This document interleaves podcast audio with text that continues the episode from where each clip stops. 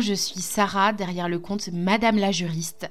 Ma mission à moi, c'est de faire en sorte que le droit ne soit vraiment plus vu comme ton ennemi, mais vraiment comme un allié dans ton business pour aller plus loin et pour atteindre plus facilement tes objectifs. Je le fais, je t'accompagne via deux possibilités.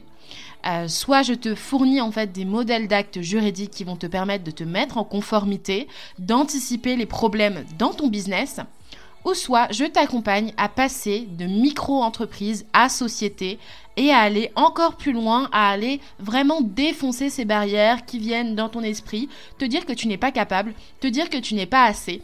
Et moi, vraiment, j'ai envie de te montrer que c'est possible parce que j'ai accompagné d'autres entreprises à le faire et parce que je suis passée moi-même par ces questionnements que tu te poses actuellement. Attends, attends, attends, attends. Si tu es assistante virtuelle et que tu manipules les données personnelles de tes clients et que tu ne l'as jamais finalement vu comme ça, il faut absolument que tu écoutes cet épisode de podcast. Là, j'exclus volontairement toutes les autres personnes parce que là, je vais m'adresser à toutes les personnes qui prennent des missions en prestation de service pour euh, réaliser des tâches en fait en termes de délégation, en termes de gestion de l'emploi du temps, de l'agenda, voire même gestion des mails finalement, d'envoyer des mails pour dire oui je confirme tel rendez-vous à telle heure, ou oui j'ai bien reçu la demande et voici la réponse. Donc finalement toutes les personnes qui vont avoir des missions d'assistanat virtuel, euh, vraiment c'est super important de faire attention à cinq points où il faut être hyper vigilante. Premier point, ça va être euh, les mots de passe. Les mots de passe, on s'en rend pas compte, mais ce sont des données en fait super sensibles euh, parce que finalement un mot de passe souvent hein, est similaire euh, dans d'autres comptes. Donc c'est-à-dire que si on te donne le mot de passe Notion, souvent la personne elle va avoir le même mot de passe sur au moins deux trois autres comptes, alors que c'est pas le plus recommandé, on est d'accord. Ce qui veut dire qu'un hacker qui a accès à un seul mot de passe peut réussir à hacker plein d'autres comptes de ton client. Donc forcément, il ne faut pas que tu les collectes n'importe comment, ces données personnelles-là. Donc les mots de passe, il faut que tu fasses super attention parce qu'il y a un risque de vol et de viol même des données qui est très très élevé. C'est typiquement ce que les hackers adorent quand il y a des mots de passe qui sont écrits ou qui sont mal sécurisés.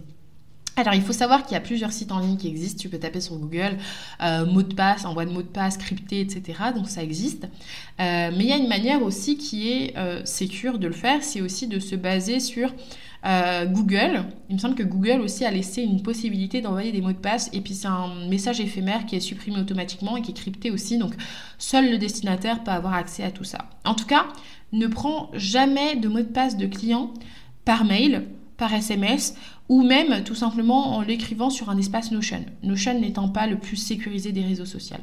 Enfin, c'est même pas un réseau social, pardon. N'est pas le plus sécurisé des outils. Deuxième point, il faut que tu fasses super attention justement aux listes email. Euh, je raconte aussi une petite anecdote. Peut-être que ma cliente en question sera là pour, pour en parler, mais il lui est arrivé que son assistante, euh, une fois que la collaboration s'est arrêtée, puisqu'elle s'est arrêtée dans, en de mauvais termes, elle ait copié la liste email pour envoyer elle-même des mails de prospection, alors que bien sûr la liste email euh, n'était pas celle de sa base de données à elle, et donc du coup personne lui avait donné le consentement de pouvoir lui envoyer des messages. Et en plus de ça, elle n'a pas le droit de détourner une liste email qu'elle a finalement euh, simplement utilisée pour les besoins d'une autre entreprise. Donc forcément, il y a pas mal de risques à prendre en compte avec la liste email, puisque bah, déjà, tu ne elle ne t'appartient pas. Euh, et elle n'appartient pas non plus à ton client. Ce sont en fait toutes les données qui vont être présentes dans la liste email appartiennent à leurs euh, propriétaires respectifs. Donc chaque client, chaque prospect qui va confier une donnée personnelle va avoir le droit aussi de se rétracter, avoir le droit de dire je ne veux plus que telle ou telle personne traite cette donnée personnelle là.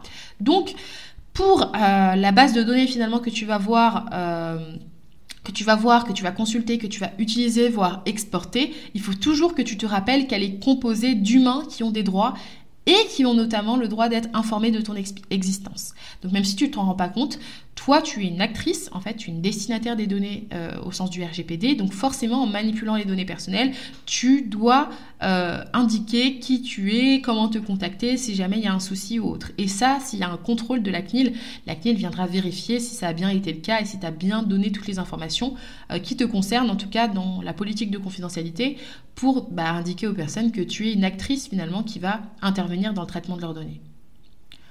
Troisième information, il faut que tu fasses aussi super attention aux informations personnelles qui concernent le dirigeant. Donc du coup, hors de question vraiment de faire fuiter les données, euh, les informations qui sont privées sur ton client. Donc il faut que tu fasses vraiment très attention à ton process. Par exemple, combien il gagne par mois, parce que toi tu gères peut-être euh, aussi son prévisionnel, sa, sa pré-compta, et donc euh, combien il gagne par mois, euh, combien il a fait de chiffre d'affaires, quelle est l'adresse de sa maison, quel est le nom de ses enfants. Il y a plein de petites infos comme ça où toi tu en as besoin au quotidien parce que peut-être que tu vas gérer, tu vas peut-être être une assistante virtuelle à 360 degrés où tu vas aussi gérer la vie personnelle de ton dirigeant, prendre ses réservations au restaurant, etc. Il bah, faut savoir qu'il y a des personnes qui sont vraiment mal intentionnées parfois et qui, je sais rien par exemple, euh, tu travailles pour une maman solo qui euh, a la garde exclusive de son enfant et une mesure d'éloignement du, papa parce que bah, ils s'entendent pas et qu'il a été violent.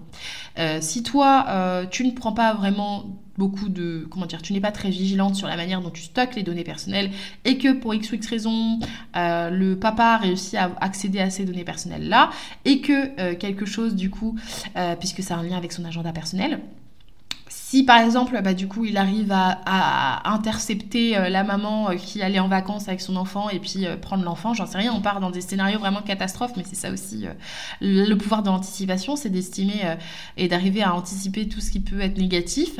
Et ben là, on pourrait aussi remonter jusqu'à toi dans la chaîne du acte des, données et de dire que ces données personnelles ont fuité parce que tu n'as pas été vigilante, tu as été, ouais, tu n'as pas été vigilante concernant finalement la sécurité de ces données-là. Donc vraiment faire très attention aux conséquences, surtout sur les infos personnelles du dirigeant.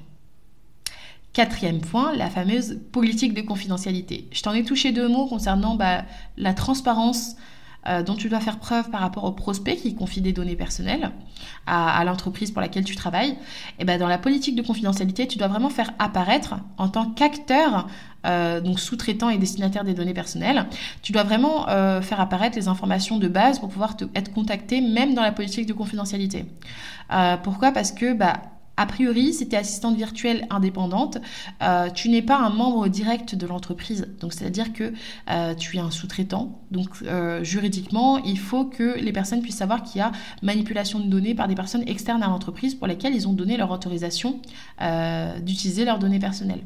Donc c'est simplement pour des besoins de transparence mais aussi de conformité. Cinquième et dernier point sur lequel tu dois avoir plus de vigilance encore, c'est sur le registre de traitement. Puisque toi, tu as ta propre entreprise, il faut que tu aies ton propre registre de traitement interne euh, en cas de contrôle avec la CNIL aussi, mais tout simplement pour t'y retrouver.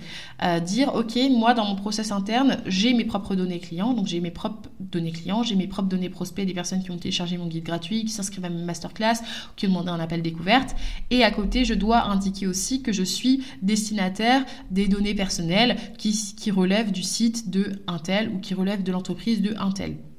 Donc dans ton propre registre de traitement, il faut que tu indiques euh, dans toutes les entreprises pour lesquelles tu travailles, euh, que tu indiques euh, quelles sont les données que tu peux manipuler, notamment les listes email, les numéros de téléphone, les noms, les prénoms, les données sensibles aussi auxquelles tu as accès pour pouvoir échanger avec les clients et pouvoir leur donner des infos.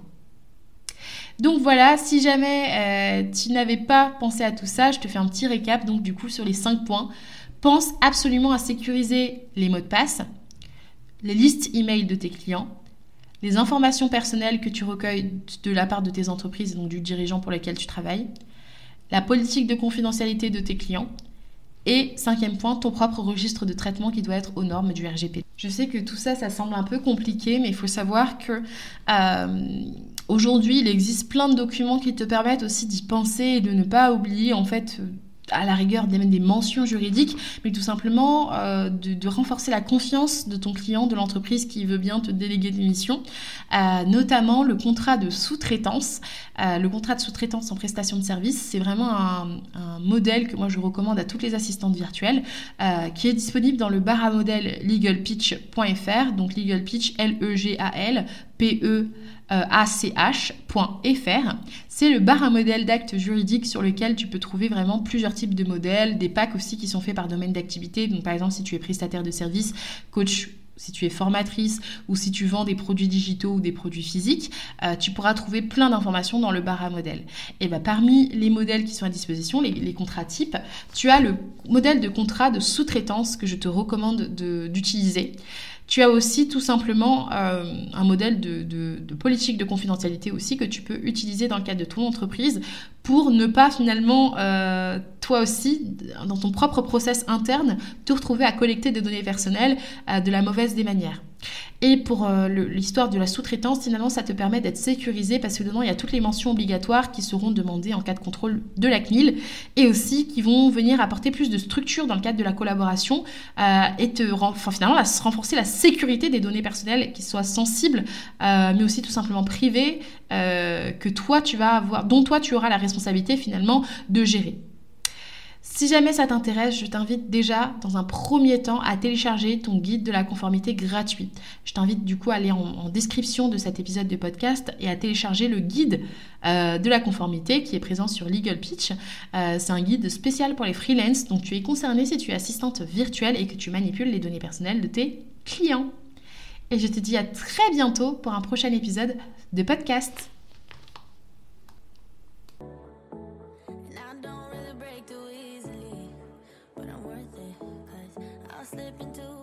Dreams tonight.